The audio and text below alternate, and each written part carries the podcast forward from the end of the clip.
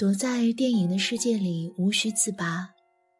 查看更多关于读书和电影的内容，请在微信中搜索“上官文露读书会”。各位好，我是上官文露读书会的主播玉笛。爱情对于我们的吸引，终归是要大于道德的约束。当你遇到那个人的时候，整颗心就被吞没了，过去也被吞没了。那些曾经良好的习惯、高尚的修养、精致的语言，就再也品不出意义。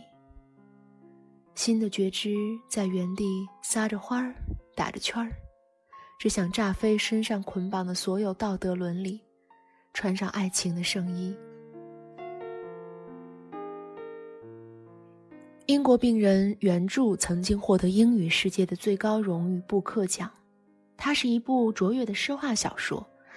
而电影在一年的奥斯卡颁奖礼上也是获得了罕见的胜利。有人说它是一部充满史诗色彩的爱情电影，也有人说它是一部充满爱情魅力的史诗巨作。故事发生的背景是二战时期，电影血腥的镜头不多，爱情的元素丰富，有黄沙浩瀚、岩画雕塑，有希罗多德，也有海螺烛火。但是在回味的时候，总是能品出史诗般爱情里浓浓的硝烟味儿。那些羽翼绑着弹药炮火的爱情，在撒哈拉流沙的星空下，那么微小，又那么闪耀。爱情里犯的错，是与非都是我和你，而违背道德底线，我和你都要交付于他来评断。道德是有底线的。触碰到它，世俗会让你觉得疼，但是爱情是没有边界的，碰到它会让你整个人都塌陷进去。深陷真爱的人总归是少数，但站在或假装站在道德高地的人总喜欢指点和围观。人与人之间的感情有多强烈，大漠与黄沙就有多应景。人的感情超越自然广袤的空间性，反过来，自然又放大了人情感的脆性和韧劲。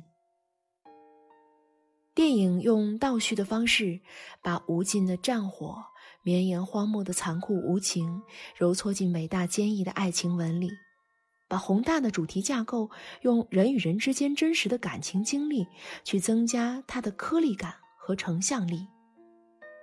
延绵不绝的浩瀚荒漠上，爱情作为主线，讲述了两段不同国界的爱情故事。失忆的英国病人被爱情唤醒，又随爱而去。他因为载着逝去的爱人飞离沙漠，被德军击中，全身烧焦，生命垂危。后来靠爱情一点点唤醒将死之身的细胞记忆。失去皮肤纹理、干瘪苍老的一张脸。在爱情的回忆里，轮廓逐渐立体朗润起来，回应着大漠之上、苍穹之下那种曾经真实的心跳。活着的爱人一直在等待死去的你，他的生命一半用来想念你，一半用来为这种想念认真领路。就像托尔斯泰在《安娜·卡列尼娜》中对于不同时代的人关于婚姻的描述，曾经写道：“你一定以为你们现在关于订婚发明了什么新玩意儿吧？还不都是那样，是用眼睛、用微笑定下来的。那些零碎的爱情片段把生命点燃激活，可当心里的记忆清晰如昨的时候，如今生命的力量却一点点的消失。”甘心随爱而去，和 Catherine 一起在从此没有边界、没有标签的天国，肆无忌惮的爱一次。为了照顾这位英国病人，时间的副线上引出了另一段爱情无国界的故事。汉娜是一名护士，她自愿和英国病人一起留在意大利废墟上的一座修道院，悉心照顾，唤醒记忆。汉娜乐观、积极、智慧又美丽，在战争和病患的巨大压抑之下，他总是能从断壁残垣的砖墙边挖出属于心灵一角的碧海蓝天。他拂去灰尘，自如又快乐地弹着歪斜又古老的钢琴。德国音乐家巴赫的乐曲在二战烟火弥漫的城市上空分外好听，又格外讽刺。艺术的流转在穿越国与国壁垒的时候，让不同国籍的艺术家听到，在天际响起一片片脆生生又此起彼伏的耳光。他爱上了印度的锡克教徒拆弹兵吉普，他却最终收藏折叠起对汉娜的爱情，在心底最深的角落。影片的最后，人为设立的国家、政治、宗教、种族界限在消融。在爱的国度里，信念、理想、勇气、自由重生。人心中的精神家园，在边界淡漠的真实世界顿生羽翼，破化生辉。爱情无先来后到，道德却一成不变。爱情一旦和道德贴得太近，总会败下阵来。认识 Catherine 之前，艾玛叔是极其崇尚自由的。他惧怕占有和被占有，虽然是贵族出身，又是考古学家，但是他却希望那个荒漠中裹起的头巾，可以把他和所有的贝都因人永远融在一起。你可以说沙漠有千千万万个主人，也可以说沙漠从来没有过真正的主人。早在战争和协约勾勒出欧洲和东方的边界之前，他们就存在。而在漫天的炮火、帝国的挽歌、炽热的爱恋和隔世的记忆之后，也依然永固。沙漠中的旅行队，那些行走中的盛宴和时间里的文明，到最后，什么都没有留下，连一块篝火的余烬都没有。这就是沙漠的气质。他不愿意像人类一样，在推进历史文明的进程中，用那么拙劣的演技粉饰欲望、欲盖弥彰。像一群饿得失心疯的秃鹰，丑陋凶残的去抢夺、去瓜分，美其名曰欲要安居，必先征服。所以，爱马仕认为不占有就是生存最漂亮的姿态。他和她在阁楼顶的浴池里相拥缠绵，远处是伊斯兰教堂的顶尖。爱马仕问 Catherine：“ 说你最恨的是什么呀？”谎言。你呢？占有，艾玛叔毫不犹豫的回答。但是，爱情最终的成全，就是大善之后的互相占有和深邃无形。所以，他把他锁骨凹陷处命名为“心中永远的爱马舒海峡”。道德追求的是小善的不断累积和统一化的校准，他有时候会把人完整火热的情感切割成一段段冰冷严苛的标线。在这个尺度上，只有是非，没有爱恨。有人觉得英国病人把婚外恋拍得过于唯美，颠覆了对传统三观的认知。其实艺术本来就不像道德有那么规整的身形，有太多固定动作会缺了灵魂，而太追求单一维度的丰盈又会丢了载体。于是，艺术始终想绕过道德，而道德却始终对艺术。紧追不舍。在十九世纪中期，艺术与道德的关系上曾经出现过两种很极端的态度：道德主义和唯美主义。前一派认为文艺应该始终恪守道德底线，体现文以载道，美必须服从于善；后一派则主张文艺是以表现美为核心要义，不必受到太多道德的捆绑。其实，我觉得爱情从来没有想过要战胜道德。爱情只能战胜爱情。凯瑟琳和她的丈夫是儿时的好友，一路相伴成长，最后组成家庭。这样的婚姻没有太多激情，却依然有深厚的感情。所以，最后在爱情和道德的两边撕扯之下，凯瑟琳决定最终结束和艾玛叔的关系。理性层面的断绝只是意识层面的决定，潜意识层面却是反向的作用力。他们内心深处的渴望更加强烈，所以最后丈夫决然把载着妻子的飞机撞向爱马仕，想要三个人同归于尽的时候，凯瑟琳身受重伤，却对抱着他的爱马仕竭尽全力地说：“傻瓜，我一直爱着你。真爱哪是随便一个说掐灭就掐灭的火苗呢？那是一片干涸的野草，随便抓住哪怕一点点的火星，都会轰然燎原。艾玛叔为了医治重伤的 Catherine，在沙漠徒步三天，拼死去求救，但是因为他的名字，英国人误以为他是德军，拒绝援助。最后，无奈的他只能用自己画的地图和德国人来交换一架被缴获的飞机。之前争分夺秒、不顾一切救人的他，真正到了洞穴前，却久久不敢进去。他抱着白裙裹身、安静死去多日的 Catherine，哭得像个孩子。生前，Catherine 拼尽最后一点力气，借着最后一点的烛火，在日记本上写下：“我知道你会回来，把我抱起，迎风屹立。”我已别无所求，只想和你，和朋友们一起漫步，在一方没有地图的乐土。战争是标签，是命名，是占有，是归类；爱情是付出，是激活，是点燃，是忘我，而道德。是那些战争中自然生长出来的爱情头上最炽热又毫无死角的阳光，无私，也无情。爱情是无害的，欲望才是黑暗里眯起的双眼。艺术的破戒有时候是为了把人从束手束脚的道德捆绑中解脱出来，在更高的维度追求多元和丰富。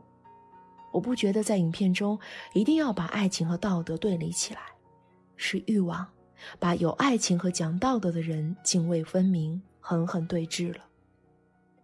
如果没有道德的约束，他们之间的爱情不会那么艰难又那么伟大；如果没有爱情，道德的边界也许不会这么坚固和明晰。凯瑟琳最终放弃爱马仕，就是因为她内心太痛苦了，她对爱马仕的爱是决然而纯粹的。不能允许有任何的缝隙和犹豫，但是横亘在他们相遇之前的整段婚姻，却是刺痛他们幸福的一颗鞋底永远也无法丢掉的硬沙粒。在爱情强大显性力量的底下，是道德隐性的基石，离不开，也甩不掉。爱情好比一个航海者，遇到了向往的海，就是要去征服，去占有。那在你和海之间的相遇，本该是得到祝福，但是欲望就是航海者周围突然出现的强烈干扰因，它是一个难辨属性质地的混合物，会大力干化格言中都有明确又多样的表现，完全否定对自己的爱，要尽自己所能去爱你的邻人。虽然基督教与印度教的教义风俗有根本的差异，但是二者最终的努力方向和接受的规则却有惊人的相似。宁愿放弃世俗的满足，从而追求完全清贫中的一种慰藉。心灵最终是养不起欲望的。我们之间隔着地图上的国界疆域，隔着生活中的身份标签，比广袤的沙漠和漫天的星河还遥远。可是，我就站在你面前，只想要一份从此没有边界、心意相通的爱恋。人为的看得见的界限，撕裂了我们之间没有边界的闪耀的爱情。如果有来世，请带我去一个没有地图的乐土，带上几个朋友，我们沐浴爱河，漫步天国。等到终于和你没有身份标签、赤裸裸肩并肩站在一起的时候。我们的心灵相通，界限消失，欲望停止，爱情永生。影片中的火是希望，也是毁灭，更是推进整部电影主题升华的主线。一端连着现代战争中悲悯又伟大的爱情，一端又紧握着旧贵族那个罗马与希腊经典交织的精神世界。毁灭是电影中古典元素不变的主题。击落坠毁的飞机，半残的躯壳，选择开飞机三人同归于尽的丈夫，兴奋的超车后被地雷炸死的女护士，风沙四起被埋葬沙漠的考古队。还有以为艾玛舒是德国间谍而举枪自杀的好朋友梅泽，想要葬身在家乡临海花园的 Catherine，最终却孤独死在了荒无人烟的大漠。那么英俊又是语言天才的艾玛舒，最终没有了脸，也没有了记忆。所有的这一切，都是电影毁灭给我们看的。我们来到世上一遭，最终难以学会和做到的，竟是善始善终。影片最开始，Catherine 第一次和艾玛叔在大漠相见，就围坐在篝火旁，讲起了历史之父、古希腊历史学家希罗多德关于盖吉的故事。这是一个因为夸耀自己妻子美貌而被垂涎妻子的情人杀死的事情，也为后来处在三角关系中的三人走向悲剧结局埋下了伏笔。战争时期的背叛比和平时的背叛来得更单纯，也更直接。恋人们既惊喜又敏感，既脆弱不安，又心有不甘。艾玛舒和 Catherine 越相爱，命运和身份的意义掐住他们咽喉的力量就越大，越挣脱越痛，不挣脱更痛。但是战争背景下裹挟的个人命运，总是像被随便揉搓丢掉的纸。逆水行舟还是顺流而下，都难以逃脱在滚滚洪流中奔向灾难的最终命数。